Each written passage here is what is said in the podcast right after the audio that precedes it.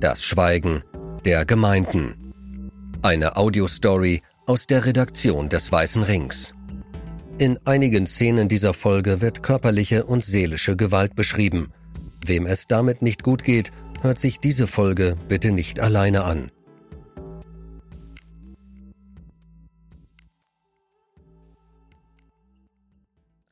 Drei Männer, die in jungen Jahren Missbrauch in Kirchen des Bistums Münster erlebten, erzählen ihre Geschichten. Martin Schmitz, Bernd Teilmann und Markus Fischer. Es sind Geschichten vom Schweigen, Reden, Kämpfen und vom Umgang der Kirche mit den Tätern von damals. Am Abend lag er im Bett und betete, Lieber Gott, bitte sei doch auch mal lieb zu mir. Aber Gott hörte ihn nicht, vielleicht gab es ihn auch gar nicht. Am nächsten Tag ging es jedenfalls weiter. Der Kaplan missbrauchte ihn wieder, heftiger als je zuvor, sagt Martin Schmitz viele Jahre später. Er war zehn, höchstens elf Jahre jung damals. Heute ist Martin Schmitz 58 Jahre alt. Manchmal holte ihn der Pfarrer morgens aus dem Bett. Bernd wohnte ja gleich bei der Kirche. Er wartete im Kinderzimmer, bis der Junge angezogen war, dann nahm er ihn mit ins Pfarrhaus. Dort schloss er alle Fensterläden, verriegelte die beiden Türen zum Pfarrbüro, legte die Hörer seiner zwei Telefone neben die Gabel. Weißt du, wie man sich unkeusch anfasst? fragte der Pfarrer das Kind. Mann, sagt Bernd Teilmann viele Jahre später. Er trinkt einen Schluck Wasser, er schüttelt den Kopf. Was man da erlebt hat, wenn man zu ihm kommen sollte, ich war doch erst zehn. Jetzt ist er 68. Er saß auf der Orgelbank und übte, als der Pfarrer ihn von hinten umschlang.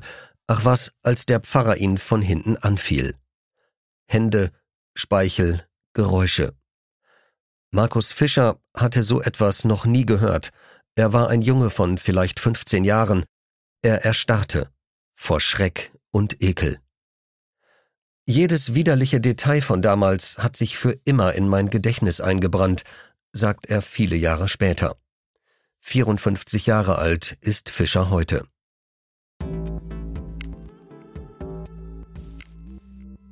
Kapitel 1 Schweigen Martin Schmitz war Messdiener in Rede, Westfalen.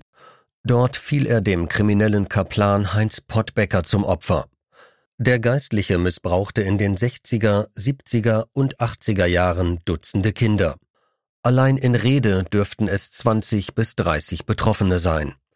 Aber Pottbecker beging seine Verbrechen nicht nur in Rede. Er missbrauchte Kinder in Waltrop, in Bockumhövel, in Recklinghausen. Möglicherweise missbrauchte er Kinder auch in anderen Orten. Er war eingesetzt in Dienstlaken, Bösensell, Marl, Münster, Rheinberg und zuletzt als Krankenhausseelsorger in Neuenkirchen, Niedersachsen. Dass Pottbecker sich so viele Jahre lang an so vielen Kindern vergehen konnte, hat damit zu tun, dass ihn die Personalverantwortlichen im Bistum Münster immer wieder versetzten. Sie versetzten ihn, nachdem er 1968 zu neun Monaten Gefängnis auf Bewährung verurteilt worden war, wegen, so wörtlich, Unzucht mit einem abhängigen Kind in Waltrop. Sie versetzten ihn, als 1973 der Missbrauch eines Brüderpaares gemeldet wurde. Sie versetzten ihn, nachdem er 1983 eine Geldstrafe in Höhe von 12.500 Mark zahlen musste, er hatte in Recklinghausen drei kleine Jungen missbraucht. Die Kirche versetzte ihn auch im Anschluss immer wieder, weil er sich nicht an die bischöfliche Auflage hielt, sich von Kindern fernzuhalten. Der Messdiener Martin Schmitz wusste von all dem natürlich nichts. Herr Schmitz, gab es damals, als Sie ein Kind waren, irgendjemanden, mit dem Sie über den Missbrauch hätten sprechen können? Einen anderen Messdiener vielleicht, der ebenfalls betroffen war? Ich weiß, dass ein Junge mir mal etwas gesagt hat, dass ihm, wie er sagte, der Kaplan in die Hose gefasst habe. Bei mir hat das nur Panik ausgelöst. Ich bin weggerannt. Ich konnte darüber nicht reden. Der andere Junge fand demnach auch niemanden, mit dem er reden konnte? Ja. Mit meinen Eltern habe ich nicht darüber geredet, das wäre gar nicht gegangen. Als der Kaplan versetzt wurde, als es aufhörte mit dem Missbrauch, als der Missbrauch nur noch in meinem Kopf weiterging, habe ich versucht, alles mit mir auszumachen. Wie alt waren Sie, als der Kaplan versetzt wurde? Zwölf. Schmitz versuchte, alle Erinnerungen an den Kaplan zu verdrängen. Das funktionierte einigermaßen, auch wenn es einige Eskapaden gab, wie er heute sagt. Als Jugendlicher habe ich zum Beispiel eine Weile fürchterlich gesoffen. Er ging dann nach Kassel, um Architektur zu studieren und ein normales Leben zu beginnen, bis zur nächsten buchstäblichen Eskapade. Er brach sein Studium ab. Im Studium tauchte jemand auf, der mich so massiv an den Kaplan erinnert hat, dass ich Panik bekommen habe. Das weiß ich heute. Damals habe ich das nicht begriffen. Ich habe von jetzt auf gleich mein Studium abgebrochen und bin für drei oder vier Jahre mit dem Fahrrad durch die Welt gefahren. Von Kanada nach Feuerland, solche Sachen habe ich gemacht. Als ich von meinen Reisen zurück war, da hatte ich das soweit verdrängt. Wann haben Sie zum ersten Mal über den Missbrauch gesprochen? Kurz bevor wir geheiratet haben, habe ich meiner Frau davon erzählt, aber auch nur in einem Nebensatz. Ich hatte zu der Zeit auch wirklich keine konkrete Erinnerung daran. Erst als unsere Kinder geboren wurden, kamen die Erinnerungen zurück. Zuerst stückchenweise, nachts in irgendwelchen Albträumen, dann auch tagsüber. Ich bekam Flashbacks, ich bekam Krampfanfälle, ich bekam Depressionen, die fast meinen wirtschaftlichen Ruin bedeutet hätten. 2012 bin ich komplett zusammengebrochen, ich hatte massive Selbstmordgedanken. Es gibt Dutzende Opfer allein des Täters Pottbecker, aber es gibt tausende Täter wie den Kaplan Pottbecker.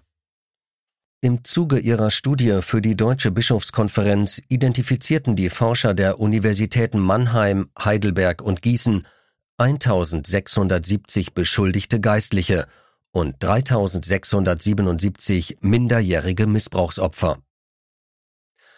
Es gibt ein Dunkelfeld, das sehr viel größer ist als das von den Forschern untersuchte Hellfeld mit den in den Kirchenarchiven dokumentierten Missbrauchsfällen. Eine Studie des Ulmer Kinderpsychiaters Jörg Fegert geht von 114.000 Missbrauchsopfern aus. Das wiederum sind Zahlen, die den Missbrauch von Kindern und Jugendlichen in der katholischen Kirche beziffern. Missbrauch geschah und geschieht aber auch in der evangelischen Kirche, in Internaten, in Heimen, in Sportvereinen, in Chören, in der Familie. Vor allem in der Familie. Die polizeiliche Kriminalstatistik verzeichnet 15.936 Missbrauchsfälle für das Jahr 2019 ein Anstieg von 9 Prozent im Vergleich zum Vorjahr. Und das sind nur die Taten, die der Polizei bekannt geworden sind. Würde man die Dunkelfeldschätzung des Ulmers Jörg Fegert auf die Kriminalstatistik übertragen, käme man auf fast 500.000 Missbrauchsfälle allein im Jahr 2019. Täglich melden sich Missbrauchsopfer am Opfertelefon, bei der Online-Beratung oder den Außenstellen des Weißen Rings – manchmal 30, 40 oder sogar 50 Jahre nach den Taten. Ein Großteil von ihnen hat die Taten nie angezeigt. Der kleine Bernd Teilmann sprach nicht über das, was er im Pfarrhaus von Neuenkirchen in Niedersachsen erlebte. Es ging nicht, der Pfarrer hatte ihm gedroht. Wenn du einem davon erzählst, dann tritt der Satan zwischen uns. Vielleicht muss man katholisch erzogen worden sein, um die Wucht dieses Satzes zu verstehen. Teilmann jedenfalls rüttelt es heute noch durch, wenn er daran zurückdenkt. Wie er das sagte, der Satan. Teilmann zischt das S, es klingt wie bei einer Schlange. Der Pfarrer hieß Bernd Janssen. Er starb 1972 als Ehrenbürger. Ein halbes Jahr vor seinem Tod hatte der Rat der Gemeinde ihn ausgezeichnet, als Dankeschön für seine Verdienste um den Schulausbau, die Klinikgründung, den sozialen Wohnungsbau. In einem halbseitigen Nachruf auf Janssen in der Kirchenzeitung dankt Neuenkirchen Pfarrer Janssen für, so wörtlich, 33 Jahre eines äußerst segenreichen Schaffens, sein priesterliches Wirken und sein Andenken werden fortleben. Teilmann weiß heute, dass er nicht das einzige Opfer des Pfarrers war, damals ahnte er es nur. Es gab halbstarke Sprüche auf dem Bolzplatz, hilflose Warnungen auch, wie dieses Zitat eines Jungen. Zudem geh lieber nicht allein. Aber das erlebte Aussprechen, über Sexualität reden, den mächtigen Pfarrer beschuldigen? Undenkbar. Als Teilmann älter wurde und neuen Kirchen verlassen hatte, um zunächst Bäcker zu werden und später Lehrer, sprach er erstmals über den Missbrauch, mit wenigen Vertrauten, wie er sagt. Was die Vertrauten mit dem Wissen anstellten, weiß er nicht. Womöglich nichts, sagt er. Als der Pfarrer in der Kirche von Neuscharl in Niedersachsen von ihm abließ, sagte er zu Markus Fischer, er dürfe niemandem erzählen, dass, Zitat, wir ein bisschen geschmust hätten. Markus hält sich daran. Er erfährt nicht, dass an einem Frühjahrstag des Jahres 1983 eine Mutter all ihren Mut zusammenrafft und sich beim zuständigen Dechanten meldet. Sie informiert ihn darüber, dass Pfarrer Helmut Behrens ihren neunjährigen Sohn sexuell missbraucht habe. Fischer erfährt auch nicht, dass an diesem Tag im nördlichsten Teil des Bistums Münster zahlreiche Telefone klingeln. Der Dechant ruft den Weihbischof an und fragt ihn, was er denn nun mit dem Pfarrer tun solle. Der Weihbischof bittet ihn, den katholischen Generalstaatsanwalt im Nachbarort um Rat zu fragen. Der katholische Generalstaatsanwalt antwortet, bringt ihn da weg, sonst holen wir ihn. So erinnert sich der Dechant noch 2018, da ist er weit über 80. Noch am selben Tag ruft der Dechant den Pfarrer an und teilt ihm mit, dass er ihn gleich abholen werde. Als er eine halbe Stunde später beim Pfarrhaus eintrifft, hat Helmut Behrens seine Koffer bereits gepackt. Über das, was dem Pfarrer vorgeworfen wird, sprechen die Männer nicht. Auch während der Autofahrt fällt kaum ein Wort. Der Dechant fährt Behrens in das nahe Benediktinerinnenkloster. Er tut das, was ihm aufgetragen wurde, bringt ihn da weg. Nachdem der Pfarrer plötzlich verschwunden ist, hört Markus Fischer wilde Gerüchte auf dem Schulhof. Der Satz eines Mitschülers brennt sich ihm ins Gedächtnis. Jetzt ist der schwule Bock endlich weg. Fischer studiert, er wird Anwalt. Heute ist er Partner einer großen Hamburger Wirtschaftskanzlei. Die Erinnerung an den Nachmittag in der Pfarrkirche St. Ludger vergräbt er tief in seinem Innern.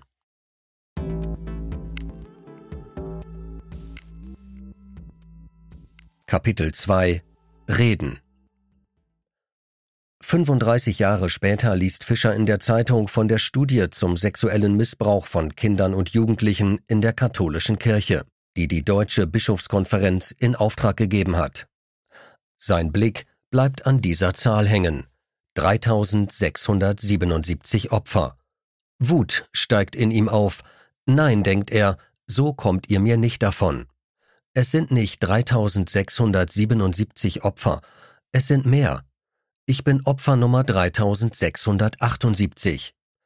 Zum ersten Mal spricht Fischer über jenen Nachmittag in der Kirche. Er erzählt seiner Familie davon, Freunden und er informiert die Kirche. Er schreibt einen Brief an den Bischof von Münster. Als die Kirche ihm zu langsam reagiert, ruft er einen Journalisten an. Fischer fängt etwas an, das bis heute nicht aufgehört hat. Bernd Teilmann lebt schon lange als Lehrer im niedersächsischen Oldenburg, als ihn im Herbst 1994 Nachrichten aus der alten Heimat erreichen. Die Haupt- und Realschule Neuenkirchen soll einen neuen Namen bekommen. Bernhard Janssen Schule. Bei einer Umfrage unter Schülern, Eltern und Lehrern hat sich der Vorschlag durchgesetzt – vor Richard von Weizsäcker Schule und Anne Frank Schule. Teilmann platzt der Kragen. Das geht ja gar nicht, schimpft er. Er hat lange Therapien hinter sich, um den Missbrauch zu verarbeiten und die Scham zu überwinden, die Schuldgefühle, die Selbstzweifel. Mein ganzes Leben ist durch diese Geschichte in Unordnung geraten, sagt er. Erstmals erzählt er seinen Eltern von dem Geschehen im Pfarrbüro. Danach geht er zum Bürgermeister. Der Bürgermeister informiert den aktuellen Pfarrer. Es geschieht nichts. Der Gemeinderat erfährt nicht von Teilmanns Vorwürfen. Mit großer Mehrheit stimmen die Ratsmitglieder dafür, die Schule nach dem toten Pfarrer und Ehrenbürger zu benennen. Aber für Teilmann ist die Zeit des Schweigens und Stillhaltens vorbei. Er nimmt Kontakt zu anderen Opfern auf, bald sind sie zu fünft. Sie schreiben die Schulbehörde an, sie wenden sich an den Weihbischof. Der Weihbischof, es ist derselbe Mann, der elf Jahre zuvor den Abzug von Pfarrer Helmut Behrens aus Neuscharl organisierte, empfängt Teilmann am Bischofssitz in Fechter zum Gespräch. Als er die doppelwandigen Türen schließen will, sagt Teilmann, Herr Bischof, lassen Sie bitte die Türen auf. Das ist ja schon wieder wie damals in Neuenkirchen. Der Weihbischof sagt, in den Personalakten finde sich kein Hinweis auf Verfehlungen von Pfarrer Janssen. Wir müssen von der Unschuldsvermutung ausgehen. Teilmann informiert die Presse. Als die Lokalzeitungen im Sommer 1995 über die Vorwürfe gegen Janssen berichten, beginnt endlich eine öffentliche Diskussion. Sie dreht sich aber nicht um den Missbrauch an sich. Der Rat streitet über Politik. Warum hat der Bürgermeister sein Wissen über die Vorwürfe für sich behalten? Die Opposition stellt einen Misstrauensantrag. Der Bürgermeister erklärt, es habe sich um einen so wörtlich diffusen und vor allem nicht nachweisbaren Vorwurf gehandelt. Er sagt, für mich stellt sich die Frage, warum sich die Leute nicht gemeldet haben, als Janssen vor rund 20 Jahren Ehrenbürger der Gemeinde wurde. Andere Neuenkirchener rechnen in Leserbriefen mit den Opfern ab. Sind sich die jungen Männer dessen bewusst, was sie ihrer Heimatgemeinde angetan haben? fragt ein Ehepaar, das nach eigenen Angaben im Namen vieler spricht. Teilmann ist froh, dass er sich in der Presse nur unter Pseudonym zitieren ließ. Im September 1995 beschließt der Rat, den Namen Bernhard Janssen Schule zurückzuziehen. Die CDU betont, dass die Entscheidung nicht als inhaltliche Bewertung der Vorwürfe zu verstehen sei. Eine Klärung der Anschuldigungen sei nach mehr als 30 Jahren, so wörtlich, nicht mehr möglich und nicht erstrebenswert. Erst 2010, nachdem zuerst der jahrelange sexuelle Missbrauch von Kindern am Berliner Canisius-Kolleg öffentlich wurde und in der Folge immer neue Missbrauchsvorwürfe gegen Kirchenmitarbeiter laut werden, lässt die Kirche den Fall Janssen offiziell prüfen. Der Pfarrer ist inzwischen 38 Jahre tot, auch der Weihbischof lebt nicht mehr. Zeugen werden gesucht, gefunden und gehört. Auch Bernd Teilmann sagt aus. Im Bericht der Prüfkommission heißt es wörtlich, es kann mit moralischer Gewissheit festgestellt werden, dass Pfarrer Bernhard Janssen Kinder, Jugendliche und junge Erwachsene sexuell missbraucht hat. Das Bistum hat Teilmann ein paar tausend Euro als Entschädigung gezahlt.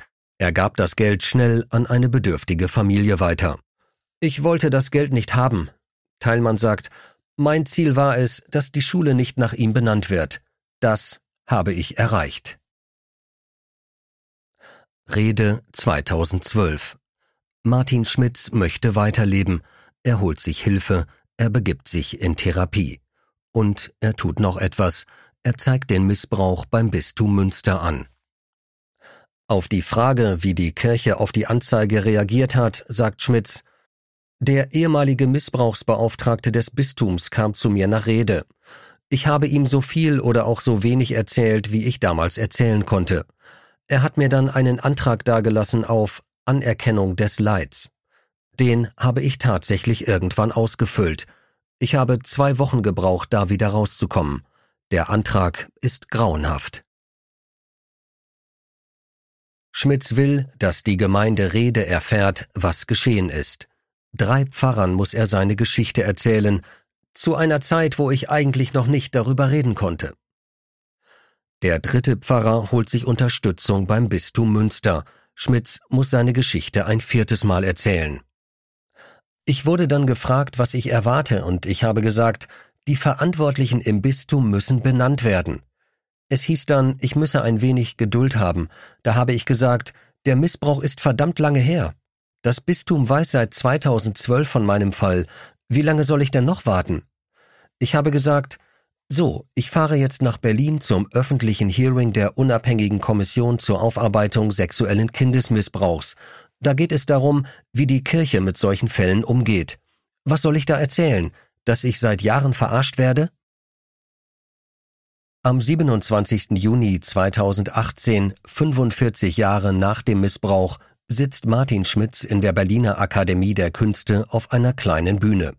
Hinter ihm steht auf einer blauen Leinwand in schwarzen Lettern Geschichten, die zählen. Schmitz erzählt seine Geschichte. Er spricht über seine Erlebnisse in Rede, über Pottbecker, über den Missbrauch, über das Versagen der Kirche. Er nennt seinen vollen Namen. Martin Schmitz. Journalisten schreiben über seinen Fall.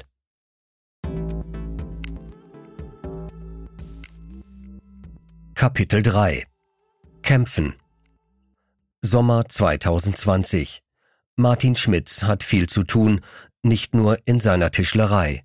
Er leitet eine Selbsthilfegruppe in Rede, eine zweite hat er jüngst in Münster gegründet.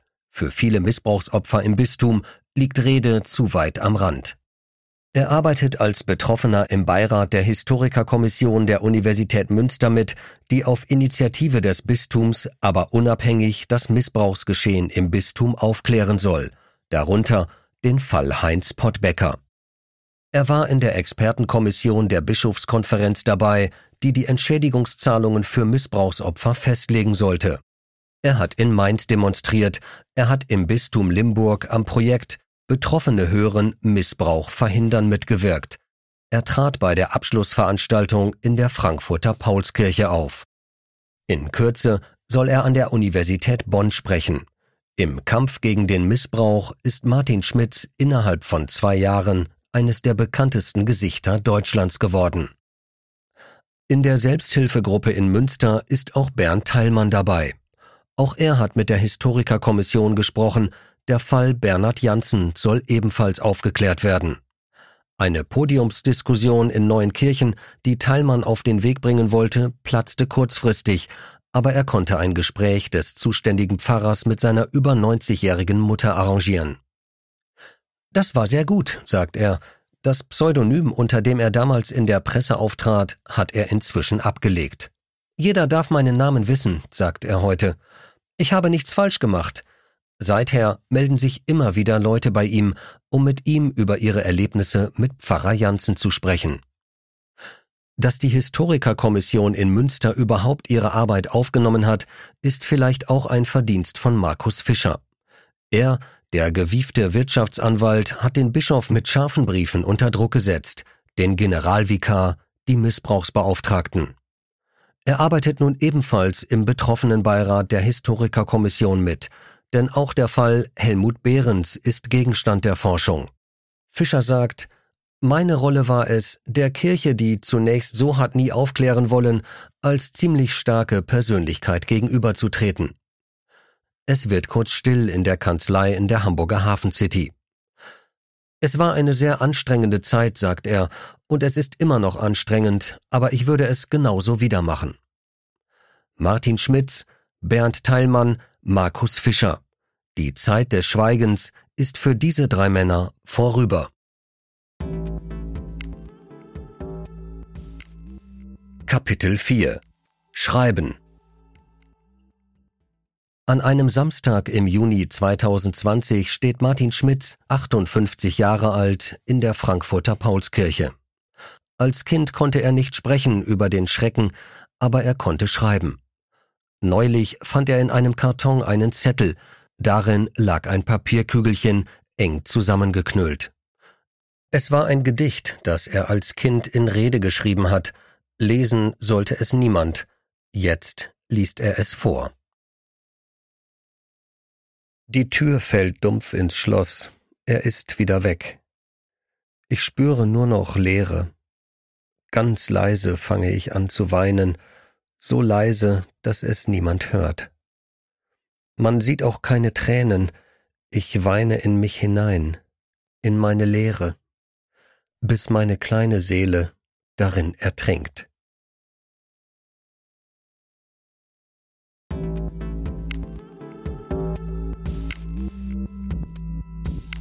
Ein Text von Carsten Krogmann, gesprochen von Robert Warren. Weitere Reportagen und Recherchen des Weißen Rings gibt es kostenlos auf unserer Webseite forum-opferhilfe.de.